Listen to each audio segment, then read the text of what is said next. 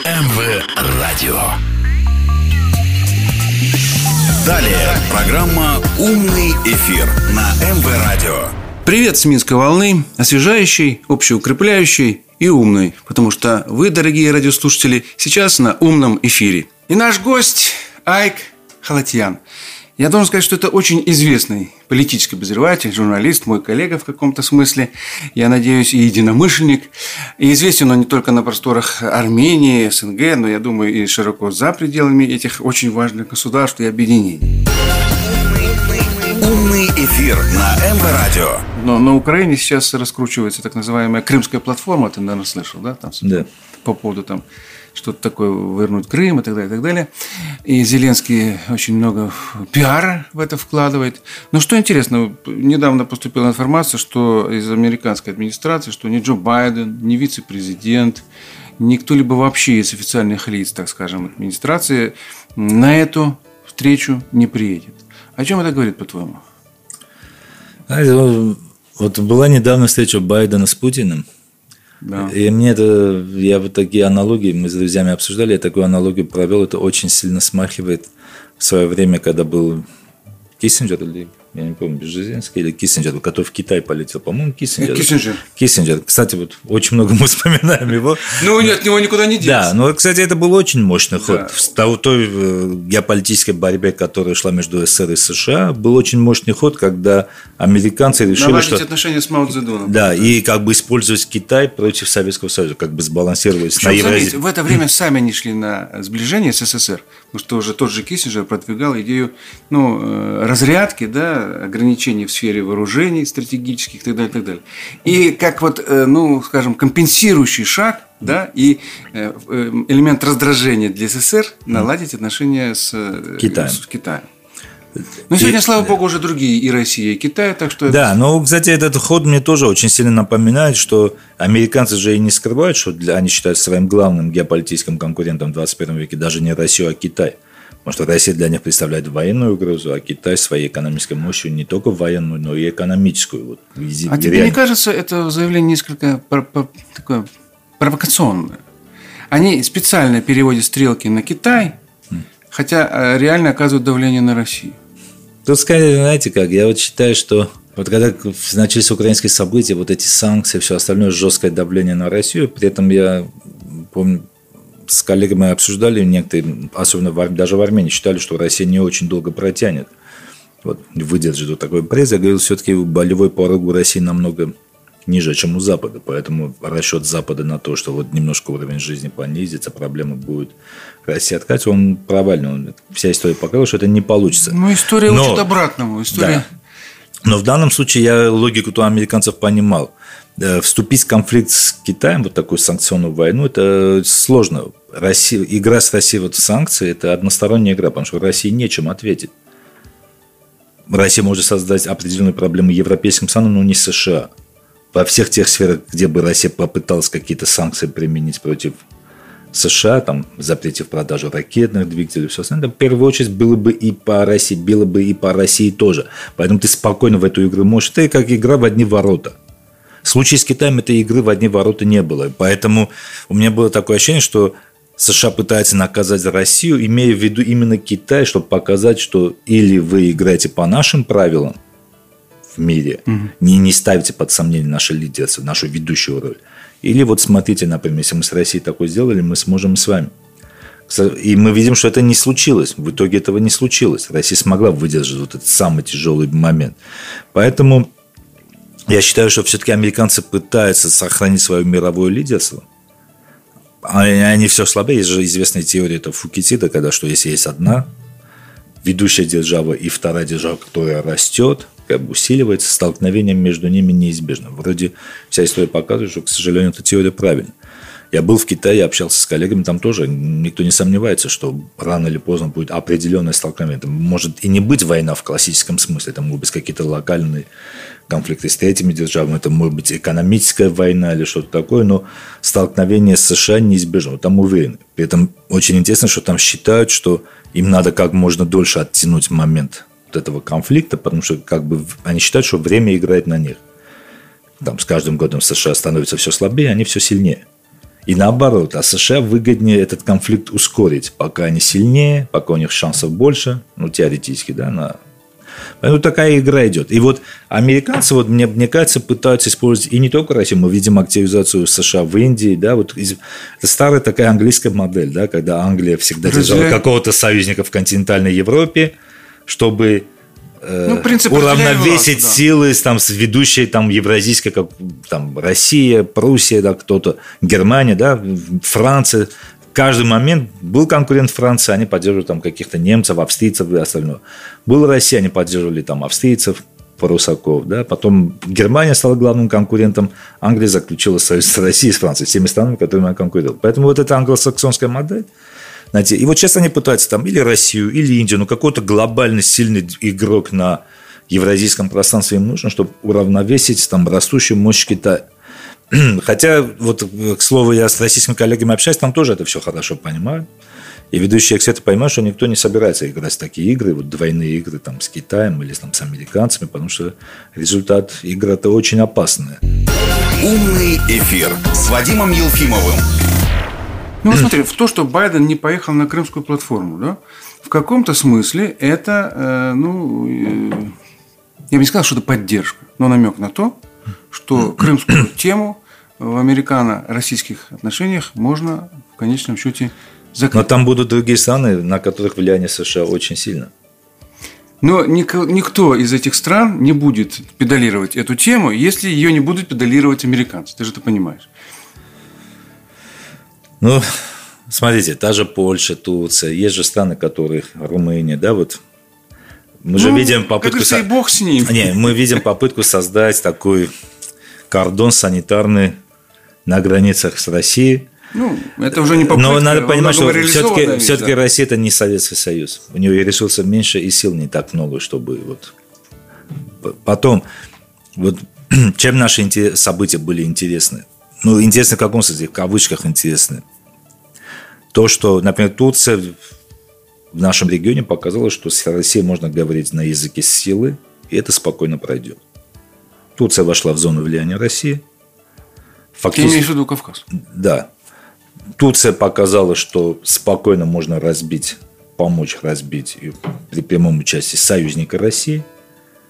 И мы видим, что Грузия и так была под сильным таким влиянием турецко-азербайджанским. Азербайджан уже фактически вот Шушинская декларация, где они фактически начали оформлять тот двойный, официально оформлять тот двойный политический союз, который уже есть. Эрдоган уже говорит о возможности военной базы турецкой в Азербайджане – Год назад это было бы невозможно ну, услышать. Ну, смотри, вот здесь как бы идет в самой Турции да, борьба двух линий, я бы так сказал. Одна это тюркская, так скажем, да, вот тюркское объединение, да, под, под, под влиянием Турции народов тюркского, э, так сказать, э, языкового э, анклава. А другая линия, может быть, более геополитическая, я бы ее назвал такой, как бы не клерикальной, а светской, да, я бы сказал так. Это возможность с Россией обеспечить полную безопасность Черного моря. То есть сделать э, Черное море внутренним морем Турции и России. Едино, и, и, едино... Такого не будет. Не будет, да? Не, ну смотрите, возьмем Южный Кавказ. Я не ухожу далеко. Вот когда вот в России же тоже такие идеи есть, вот мы союз Турции. Я говорю, окей, вот берем Южный Кавказ. Как вы его будете делить? Что Россия уйдет из Армении? А это как раз возможность для того, чтобы вот те народы, не которые там так. живут, будут свободно развиваться. Не будет такого. Ну, не будет. Ты пессимистично настроен. Я не пессимистично, я реалистично настроен. Как в знаменитом анекдоте говорит, оптимист изучает английский, пессимист китайский, а реалист автомат Калашникова. Ну, не бывает так. Мрачноватый анекдот. Вот тоже, смотрите, вот недавно как раз перед встречей Байден же не только с Путиным встречался, mm-hmm. он же и с Эрдоганом встретился. И, ну, по работе я вынужден мониторить, там все, и было такое, сейчас имя не вспомню, один глава одного из таких ведущих мозговых центров Турции, работающий при государстве, в интервью главной газете политической силы Эрдогана заявляет, ну, США же нужны союзники против России и Китая. В Черном море, да? Нет, против России Ой, и Китая. Китай. А, как, а самый лучший союзник – это мы. Тут другая проблема. Турция, знаете, вот исторически получается так. Турция считает себя обделенной в результате вот развала Османской империи, там было Лазанского соглашения, всего остального. Турция сейчас понятно, что не тот игрок, который был в 90-е годы. Он мощнее и экономически, и военный, и все. Поэтому они пытаются получить свою да, получить свою долю влияния На в тех регионах. Не только возьмем Африку, Ближний Восток, Да. Балкан, везде. Туда, где- Даже центральный. Вот смотрите, пустят, да, так? НАТО уходит из Афганистана, турки говорят, да, оставьте аэропорт нам, мы будем защищать. Но если американцы будут нам платить. Американцы говорят, нет проблем, мы вам будем платить, пусть ваши солдаты будут. Турки готовы рисковать жизнью своих солдат и все остальное. И вот эта ситуация такая, вот эти иллюзии, которые а турки это очень опытные дипломаты, такую игру ведут, показывая американцам, чтобы поднять свою значимость, показывают, а вот если вы с нами не договоритесь, мы идем там к России и всему остальному. Но не будет так.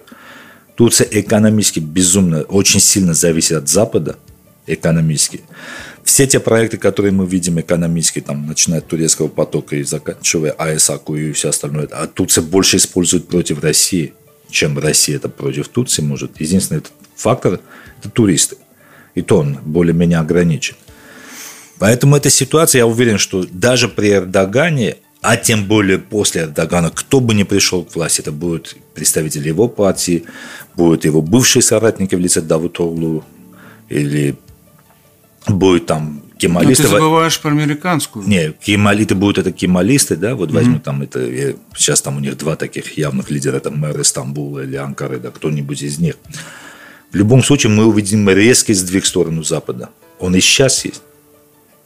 Турция просто, как только Запад примет новую роль Турции, а это мы уже видим, они скажут, ладно, вот в том же нашем регионе возьмем Южный Кавказ. Смотрящим, ну так грубо выражу, да, немножко таким смотрящим от Запада является Турция. Хорошо, а зачем тогда Эрдоган э, вот, выдвинул идею второго э, канала в Босфоре? Вот в том-то и дело, чтобы усилить значение Турции. Правильно. Свое- свое значение. Это в интересах России, этот второй канал. Ну и не в интересах Запада. Почему? Ну, потому что это будет чисто турецкий канал. Они его Не, построят. подождите. Конвенция Монтрео, например, запрещает проход военных кораблей, ограничивает нахождение военных кораблей не из стран региона в Черном море. О чем Черное говорит- море, да, количество здесь. Не, в с- время пребывания класс кораблей. Например, авианосцы не имеют права проходить Черное море. А что заявляет Эрдоган перед строительством этого канала? Самая главная мысль, которая вызвала скандал не Ну, ну. только в мире, но и в самой Турции. Некоторые считают, кстати, это опасным шагом. Вот этот шаг, который вот явно провоцирует, направлен против России. Он говорит, о конвенции Монтрео никак не будет.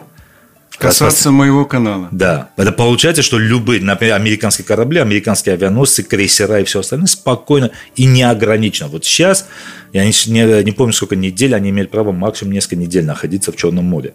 Вот зашел американский корабль, он несколько месяцев, э, недель может находиться, Ну, потом... там ограничение по тоннажу, по-моему, две недели, да, они могут Да. и обратно. А сейчас, получается, вот это не... я Не будет з- работать. Да. Понял. Ну, я думаю, что это тот козырь, который Эрдоган пока показал, но вряд ли он его сможет использовать, скажу честно. Потому что ну, тут слишком много очень серьезных... Ну, это э, конвенция Монтрео, знаешь, ее уже столько лет, да, и вот это, вот, эта проблема э, Дарданелл. Продажа оружия ту, э, Украине, наступательного вооружения. Это вот, вот я об этом хочу сказать, что он имитирует, да, так скажем, но э, по-серьезному я бы не назвал его политику такой уж как бы жесткой. Мы что видели? В той же Сирии, в Карабахе они там на грани сыграли конфликта с Россией, но смогли, кстати, провести свою. В Ливии они стояли на грани столкновения с Египтом. И я уверен, что в каждом из случаев, вот если был бы реальный конфликт, они бы проиграли. Потому что в Ливии все-таки ты не можешь за пару тысяч километров обеспечить военную операцию. Да? Там Египет был вынужден сказать, что там, если, по-моему, город Сир был или что, если вы возьмете, вот мы вводим войска уже в Ливию. Но везде в этом регионе, в Сирии с Россией и Ираном могло быть столкновение. С Грецией и Кипром могло быть Ну, и столкновение. везде он уходил от этого столкновения Не, но он всегда получал свое. Тут она уверена, что вот эти страны устали, что они не рискнут, и он получает то, что он хочет. Ну, я, честно сказать, не верю, что там какая-то агрессия намечается. Вот ты правильно сказал. Да не, не вопрос-. Ловко играет, использует противоречия, так скажем, да. тех- И тех там другой стран. момент. Это очень важный, главный компонент турецкой политики современной. Чтобы повысить свою значимость, они создают проблему, потом показывают, что эту проблему без них невозможно решить. Ну так это, слушай, опять же тот же Киссинджер. Он же учил, что американская политика это мы создаем тупики, а потом предлагаем из них выход. Да, но вот поэтому говорю, вот этот стиль, вот мы посмотрим, тот же Сирия, тот же Кавказ, Ливии, везде, вот они создают проблему, потом покажут, что без них эту проблему невозможно решить, потому что они помогают одной из сторон вот этот конфликт, эскала- э, эскалацию делают, А потом там ведущие державы и региональные державы вынуждены садиться с ними за один стол и учиться, с учетом их интересов пытаться как-то решить ту проблему, которой без турок бы не было бы.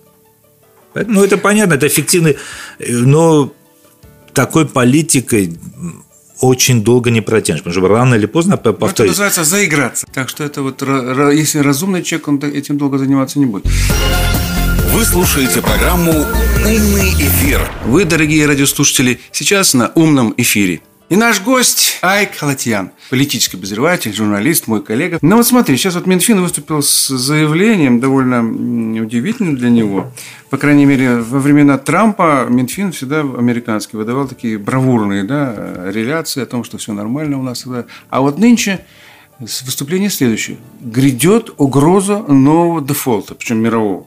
То есть вот все конструкции, о которых мы сейчас тут говорили, кто там что думает, размышляет, все это может в одночасье рухнуть, если действительно станет экономический дефолт.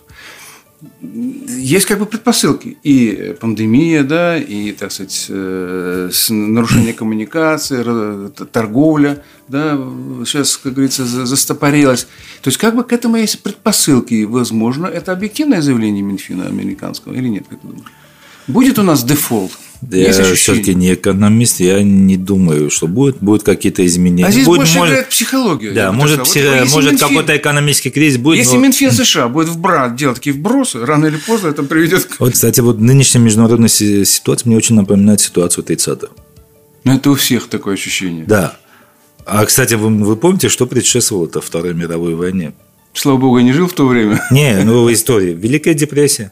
Мировой да. кризис Да, так вот все как бы ждут этой депрессии. Вот что ты должен, вот поэтому, вот это, тут вот этот момент, я не люблю конспирологию и все остальное, но ощущение, что что-то будет. Я очень надеюсь, что, конечно, не такой дефолт будет, но то, что ситуация близка к какому-то экономическому кризису, политическому кризису, после которого, как всегда, вот мы, вся история же показывает, особенно и в новейшее, новое новейшее время, что случается какой-то катаклизм мировой, война, в лице такой мировой войны, тут не обязательно первая, вторая, те же наполеоновские войны, все, 30-летняя война, все остальное. Потом великие державы садятся, вырабатывают какие-то правила игры, там примерно лет 100 70. Ну, 100 вряд ли получается, ну, то хотя бы 50. Как да, 50-100 лет, когда это, это те, вот отрезок все готовы играть да. по этим правилам, потом находятся страны, которые считают, что их обделили, при ну, вот, предыдущем. Айк, я тогда поделюсь своими впечатлениями, да, э, ты выскажешься по их поводу. Мне кажется, вот Саркози еще в каком-то, в 2000 что-то такое там, в нулевых еще годах, он сказал, что официально, что капитализм нынешний не работает, систему нужно менять. После этого он перестал быть президентом Франции. Но я думаю, что он предсказал многие вещи, хотя бы те, что э, раз капитализм не работает, да, и вот мы в 2008 году как раз вляпались в этот кризис, никак из этого кризиса не можем выйти, да, вот, э, нет этих циклов уже, считай, уже 12-14 лет, все все время стагнация. И выхода нет – экономического. То есть, если бы циклы работали, можно было понять, что где-то будет подъем. Да? А подъема все нет и нет, все нет и нет. И действительно возникает ощущение, что всю эту навалившуюся кучу проблем, в том числе экономических, может разрешить только какая-то большая войнушка. Но мы забываем одну простую вещь, что Гитлера сегодня в принципе невозможно, их надо, как говорится, э, э, за шиворот брать да, и выкидывать из политики моментально, потому что сегодня э, война – это ядерная война. Она никак не ограничится конвенциальными, обычными вооружениями. Ну, это сложный вопрос. Ну, кстати, вот когда мы говорим о капитализме, вообще о ситуации, да, внутриполитической, в капиталист... условно говоря, капиталист... капиталистических странах, хотя я считаю, что даже Китай уже свой, такой своеобразно капиталистической, немножко ну, с коммунистической так. спецификой капитализма. назовем так, новая экономическая да, поэтому, политика по Поэтому я когда больше скажу так, западные страны, мне там ситуация очень сильно напоминает Римскую империю времен такого заката. Вот есть граждане. Слушай, что... но, но она закатывалась 200-300 лет. А да. у нас там не, ну тогда все таки и связь, коммуникация, да. все были немножко другого уровня. Нет, почему я почему имею... Это, кстати, очень многих таких футуристов, ученых mm-hmm. беспокоит этот вопрос. Э, раньше же как было? Вот капиталист за счет чего держался? Здесь США. Да, ты работаешь, ты получаешь хорошую зарплату, ты можешь обеспечить свою семью, все. Сейчас труд людей не нужен. В условиях роботизации, там, искусственного интеллекта и всего остального труд людей не нужен. Как в Римской империи, да, это рабы делают все, а что делать с гражданам? Причем эти граждане имеют право голоса, они могут какую-то политическую бучу устроить, поэтому их надо как-то занимать, вот занятые, да, там, хлеба и зрелищ, да, надо им как-то кормить, и как-то зрелище обеспечивать. И вот эта проблема вот западных стран, вот политической системы западных стран, что есть миллионы, десятки миллионов людей, ты их, ты должен так или иначе с ними считаться, потому что у них есть избирательное право, но при этом их труд не нужен, а попытки обеспечить им там хлеб и зрелищ без работы и всего остального приводят к деградации общества. Вот поэтому популисты вот такой успех находят. Потому что вот люди, которым там с помощью телевидения, интернета, всего вот пытаются как-то завлечь, развлечь. Ну, если, грубо говоря, популист не предлагает решение проблем. Да, он, он просто уводит в другую сторону. Такой да, он, слалом, да, политический. У него то картина, туда, то сюда. Это, это как этот эффект телевидения. Да. да, красивая картинка, а что да, за этой картинкой, сюда, там картинку, людей уже и не задумываются. Да. Вот. Завтра увидим, что да. там произойдет. Вот та же легализация наркотиков во многих Странно, западных да. странах. Я иногда думаю, почему? Ну, потому что алкоголь все-таки рождает какие-то проблемы. А тут марихуана, человек покурил, ему хорошо, он сидит дома. Полное абстрагирование он не, Да, он ни во что не вмешивается, ему все нравится, все хорошо. Поэтому страны идут. Кстати, немножко цинично, но результат же именно поэтому и идет. Потому что надо как-то людей, эти компьютерные игры, все остальное, людей надо как-то развлечь, чтобы они не слишком задумывались, а куда мы идем, Хлеба что получается. И зрелищ. Но Если... сегодня зрелищ больше, чем хлеба, потому что две трети населения голодает. Это есть... есть надо, ну, надо усиливать зрелище, да, и галлюциногенные Хорошая действия. советская шутка, которая актуальна для нынешнего ну. Запада. Говорит, человек должен верить в светлое будущее, иначе захочет светлого настоящего. Поэтому, поэтому людям пытаются такой веру в светлое будущее. Но, к сожалению, светлое настоящее на Западе действительно, да, оно ну, развеивается, как туман. Даже вот есть такой показатель знаменитый да, в Америке, ну, там есть там Мак- Макдональдс, да, сколько что стоит и так далее. Но еще один факт, как часто американцы меняют машины. Вот в годы процветания они их меняли 3-5 лет. Сегодня 12-19. А, кстати, там был вот уровень зарплат был показывал, что там рабочие такой, ну, средний, такой, получается, квалифицированный рабочий, mm-hmm. что он мог обеспечить себя, семью, образование дать, а сейчас он невозможно.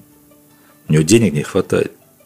Как бы люди начали, начали фактически меньше получать. Это тоже очень серьезная проблема. Поэтому говорю, все-таки, опять возвращаясь к Римской империи, когда человек не работает, просто откуда-то получает халявные деньги – это ведет ну, к, это, конечно, к разложению да, да. человека и общества. Это, да, это невозможно, долго это не может продолжаться.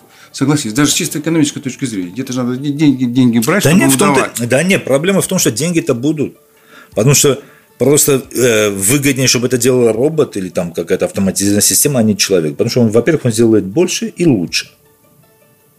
Ну, чисто экономически. День, поэтому деньги-то будут. Вот поэтому во многих, например, европейских странах это же идея гарантированного дохода. К слову, интересно, что в Швейцарии, например, швейцарцы отказались на референдуме. Им же предлагали да, да, каждому... Да, причем сами швейцарцы да. отказались. Ну, это... Ни, нижний порог доходов они отказались, да. Да, каждому гражданину, работает он или не работает, полторы тысячи евро. Просто в подарок. Да. Они сказали, нет, не надо. Мы лучше заработаем, но больше. Да, но э, опять повторяю. Это... Но это благополучная Швейцария, где еще верят в, э, так сказать, в ценности свободного предпринимательства. Ну, и просто менталитет немножко все-таки другой. Но со временем, я уверен, это пройдет. Кстати, по полису я вот вспомнил, что в Греции, например, пример Греции, что показал. Там у них пенсии были такие же, как и в Западной Европе, хотя они работали меньше и зарабатывали меньше. Потому что каждый популист приходил, что-то свое давал. Вот получилось итог такой, что должны всему миру, всей Европе ну ладно, мировые проблемы мы сейчас не разрешим. Да. Хотя наметили основные... Пути решения. Да. Пути, пути развала. Решения пока мы еще не предложили. Эфир на МВ Радио. Хотя, мне кажется, вот Китайская Народная Республика предлагает такой путь, если честно. Это все-таки ты вот назвал, что там совмещение капитализма и социализма. Может быть, в этом и была правда. Вот если взять Советский Союз, да, ты знаешь идею конвергенции, да, совмещение социализма и капитализма. Сначала эти две системы друг с другом воевали, социализм и капитализм. Потом постепенно стала возникать идея брать лучшие друг у друга. Тот же Ленин писал, капитализма надо учиться всему, да, кроме идеологии, то есть экономический механизм и так далее. Мы не очень по-ленински жили, будем вещи называть своими именами. Если бы, наверное, выполняли его заветы как положено, а не так, как в учебниках писали, то, может быть, было бы все по-другому.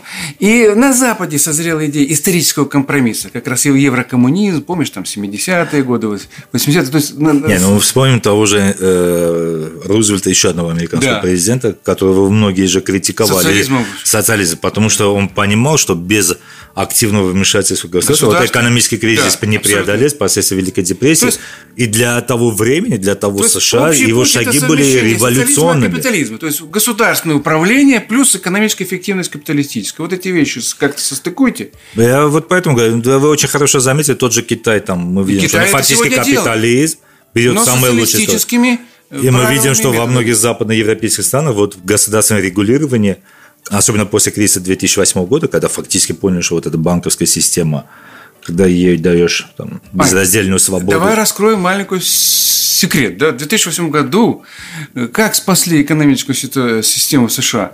Заплатили государственные деньги и выкупили банки, обанкротившиеся частные. То есть, да. это, по сути дела, была проведена масштабная национализация. Только никто не произнес этого слова. Ну, не, я бы не сказал, но просто тупо за счет денег была налогоплательщика ну, да, спасли частный да, бизнес. Да, но это государство мешало. да. Не, я не имею в виду, а в итоге же они не взяли себя, они просто за счет налогоплательщиков, за счет простых американцев да. решили проблемы бизнеса. Не, некоторых бизнесменов, не бизнеса, а некоторых да. крупных бизнесменов. В, в, этом, в этом, как говорится, порочность и ограниченность этого метода. Но сам, сам принцип вмешательства государства для управления, он даже в Америке сегодня действует ну де-факто. Вот. Поэтому говорю, то же самое в Западе, понимаешь, что назовем таким условным движением к социализму, но это не социализм, это просто более активное вмешательство, регулирование государством некоторых бизнес-процессов, там, бизнес-деятельности. Это вот такое движение навстречу. Ну, посмотрим, как, чья модель будет такой более успешной. Пока что, вот, кстати, проблема США в том, что если раньше они могли всему миру говорить, что наша, наша модель самая успешная и эффективная, то Китай показывает, что есть и альтернативные модели, которые обеспечивают развитие, социального Более рост. высокие темпы развития. Да. Которые вот есть альтернативные, и это тоже успешно. Поэтому вот это в Китае очень серьезную проблему с этой точки зрения тоже представляет. Что фактически мы же помним, да, вот Советский Союз США. США показал, ну, что наша модель эффективнее, сильнее. На примере ФРГ, КДР, там Корея, две Кореи, да – и даже в США и СССР. Ну, а Китаем вот а, это... Не совсем корректно. ФРГ с ГДР сравнивать нельзя. ГДР – это было восточные сельскохозяйственные области, а ФРГ – это было ну, возьмем, промышленные центры. Ну, возьмем Кореи. Корея... На момент раздела Э, Северная Корея была намного более богаче. Ну, Чучхе – это не социализм. Давайте назовем вещи. Это какая-то казарменная система. Я сейчас никого не хочу. Тут не пахнет социализмом. Там только внешние атрибуты социализма. Ну, кстати, вот этот момент я очень часто привожу пример в нашем регионе. Я вот с российскими, когда встречаюсь с коллегами, говорю, вы поймите, говорю, вот в Южном Кавказе есть два конкурирующих интеграционных проекта. Первый – это евразийский – Армения, да, член ЕАЭС. Второй – это европейский. Например, Грузия это подписала соглашение об ассоциации и все остальное. И я им говорю, это похоже на ФРГ, ГДР. Вы должны показать, что вот этот интеграционный проект... Наш он... лучше. Да. А российских инвестиций в Грузию больше, чем в Армению. Я говорю, вы что, играете, помогаете противнику, ну, конкуренту, противнику, как хочешь называй, доказать то, что его проект лучше? У него и так денег больше, он и так своим поможет. Вы своим помогайте.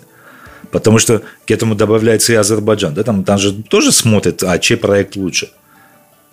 С кем сотрудничать. Азербайджан, да, занимает такую позицию в этом смысле э, прагматическую, да, чисто. Ну, у него есть нефть, он нефть, позв... да, нефть позволяет, вот эта подушка да. такой финансовой безопасности позволяет быть там более независимым в некоторых вопросах. Не, не ждать там денег от России или там Запада. Но там тоже, в любом случае, тут э, вопрос даже не только в элитах, а в обществе. Я часто бывал в Батуми, в Аджарии, отдыхал, и там в основном туристы это из Армении и Азербайджана. Там ты же видишь, что люди что же смотрят там. А что у Запада хорошо получается, создавать картинку, красивую картинку. Вот это у них хорошо получается. При этом, вот опять повторю, вот нехватка критического мышления, анализа. Вот у нас тоже, вот видите, пример Грузии. Я говорю, слушайте, вот давайте возьмем цифры, даже МВФ и всего остального по ВВП на душу населения у нас примерно равные цифры с Грузией. Притом мы в блокаде, полублокаде такой, а у Грузии есть и выход к морю, и они сидят на армянском и азербайджанском транзите. Почти весь транзит Азербайджана и Армении идет через Грузию. Но ну, почему-то ВВП у нас на душу населения примерно один и тот же. Хотя, по идее, при таких стартовых условиях и всем остальном у них должно быть на порядок больше, чем, например, в Армении. Ну, этого мы не видим. Значит, что-то тут Картинка-то красивая, но за этим фасадом значит что-то не ну, то. Во-вторых, у них правительство там до последнего времени даже находилось на дотациях Госдепартамента США, там зарплату получали э, от американцев. Так что в этом смысле мы можем сказать такой как бы накачка да, Грузии для того, чтобы ее представить в неком таком как бы, ну, э, выставка, да, выставка американского капитализма на Кавказе, я бы так сказал. Выставочный ну, геополитическая борьба теперь вот когда жалуются на политику американцев, я говорю, ну, слушай, это как бокс. Вот они вышли в ринг, они дерутся. Вот ты или не выходи на ринг, а если вышел на ринг, тогда дерись.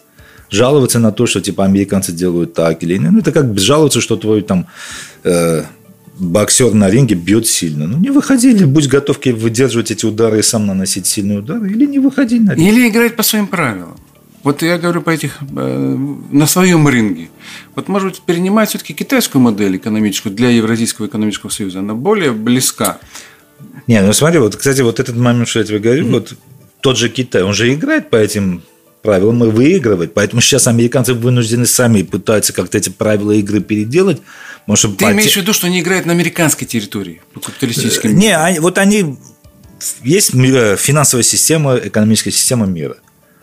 Вот эти поняли правила игры. Да, они и эти играют. правила используют да. в своих интересах. В своих целях, да. Сейчас американцы понимают, что что-то тут не так пошло. По идее, это должно было только в нашу пользу. Но заметь, у себя внутри, в Китае, они по этим правилам не играют. Да, но опять говорю, ну вот то же самое, вот поэтому немножко у трудно. Них два, два рефери, так скажем, китайские, для внешнего пользования, для внутреннего. Ну да, поэтому они пытаются вот делать так, как выгодно им, как хорошо. Вряд ли мы будем играть, поскольку китайцы прорвались туда, и американцы, давайте называть их именами, не прорвались туда китайцы, американцы сами пустили Китай к себе потому что пытались его как бы перекупить, да, сделать его капиталистическим. И идея была в том, что он рано или поздно переродится. Вот и все. Мы его как бы... Этого не произошло. Китай не переродился. Нам сегодня... Нас никто не пустит на эти финансовые площадки так же играть, как китайцев. Да, не, не, не дадут. Ну, там, я думаю, даже пожалели, что уже и китайцы... Они уже пожалели об этом. Да, ширпотреб китайский пустили и прочее. Дали подняться Китай. Значит, эту ошибку не совершили, нам этого не дадут. Поэтому нам остается только одно – играть по своим правилам внутренним здесь у себя, вот в Евразийском экономическом союзе, создавать новую модель экономическую, альтернативную, как ты правильно сказал, да, тем капиталистическим моделям, которые сегодня рушатся. Умный эфир на МВ Радио. Проблема, э, самые две главные проблемы евразийской интеграции. Кстати, вот э, я почему приехал в Минск, потому что здесь конференция, вот точки роста, где эксперты из России, Белоруссии, молодежи из двух вот стран. И не только. подвожу, ты да, да. позитив, да. Мы вот как раз этот вопрос и обсуждаем. А что сделать, вот, чтобы наш проект был успешнее, евразийский проект? И тут, к слову, я вот как журналист отмечу, что одна из проблем 21 века, что тут важна не только экономика. Одна из проблем евразийской интеграции – вот идеологическое наполнение, ценностная система – что есть у Запада. Тебе хорошая или плохая, мы оставим в сторону. Та же либеральная модель, она хорошая или плохая, я сейчас даже не хочу ее обсуждать. Но они ее придерживаются. Да, но она есть, да, вот. А в... у нас нет. На основе проблем. ее идет да. евроинтеграция. Да, да. можем сказать, это очень плохо, но это хотя бы понятно. Вот, а они, вот мы это. Хотя бы есть цель. Да. А что мы? И тут вот э, проблема в том, что вот а готовы ли наше общество, и тут вопрос даже не стран участника, а даже самой России как лидера проекта, и элиты – вот к этой интеграции, на определенное ограничение суверенитета, без которого невозможно интеграция, да, вот та же валюта, там ну, многие вопросы, да, переносить эти полномочия на наднациональный уровень, к слову, где у каждой страны есть право вето. Вот в ЕС этого нету. Там многие вопросы просто решаются большинством голосов. Да, в нашем в случае в ЕС у каждой страны есть право вето. Но даже в таких условиях многие у нас так не хотят. Поэтому очень сложно. Вот надо вот эти экономические цепочки наладить, чтобы жизнь была лучше. И самое главное, вот, к сожалению, это проблема, что мало того, чтобы она стала лучше, надо, чтобы народ понял, что жизнь стала лучше. Донести это. Потому что есть очень много вещей, которые хороших, Мы которые... не умеем их пиарить. Да, потому что люди воспринимают, ну, так и должно было быть. Они не понимают, что, например, без ЕС или без евразийской интеграции. Этого бы не было, Вот, например, я бы не было. смог приехать в Минск. Да. В условиях пандемии, ковид, я бы, например, не смог. А вот это приложение есть, путешествуем без ковид. Да, к сожалению, есть там, нам нужно тест давать, все остальное.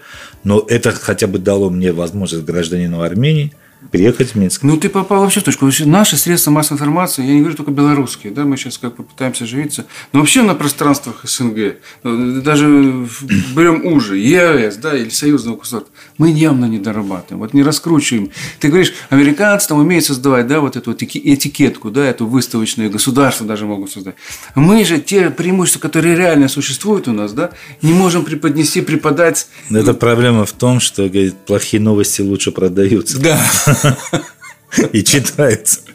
Значит, здесь вывод такой. В СМИ должна быть мощная государственная поддержка. Да, потому что сам я вот тоже пытаюсь на встрече объяснить, что ну если возьмем СМИ, в большинстве случаев это частные, да, наши страны там в России, у нас, в Беларуси, я знаю, что немножко все-таки влияет. Чуть-чуть по-другому, Да, тоже по-другому. Но бизнес, да, он должен делать так, чтобы у него была читаемость. Вот зачем? Продаваемость, проще Да. говоря. Да. Вот за- я могу как журналист сказать, что в про евразийскую интеграцию у нас помнят только какой-то скандал, проблема вот, на негативной волне. Или какой-то офицер, который никто не читает. Поэтому надо вот... э, И это, кстати, это не только евразийская интеграция. Вообще положительные новости очень трудно даю- даются. Как-то ты должен, как журналист, больше работать, как-то оригинально подойти, чтобы это было более читаемо. Да. Да. да. Это журналисты должны быть более талантливые. Не, поэтому вот это требует. А тут надо или какой-то стимул от государства, или какое-то хотя бы указание от государства, что, ребят, помимо своей бизнес-деятельности в других сферах новостей, вы хотя бы в этой сфере проводите государственную А я думаю, что надо решение другое. Надо, Какое? чтобы было больше айков и вадиков. Средства информации, которые действительно болеют за свое дело, за, за нашу модель, за наше развитие, за наши страны, за наши народы. Чтобы не, не- за зарплату только, да, но и, как говорится, и сердцем, и душой мы бы были за это. Вот тогда у нас пойдет все хорошо. Но я думаю, все-таки оптимизм есть, да? Да. Мы Куда добьемся своего. Программа «Умный эфир» на МВ Радио. Ну что ж, дорогие друзья, спасибо большое за внимание. Вы нас слушали долго. У нас в студии был Айк Халатьян, известный армянский журналист и политический обозреватель. И очень хороший человек. И я бы сказал так, он сегодня показал еще себя как такой, ну, футурист.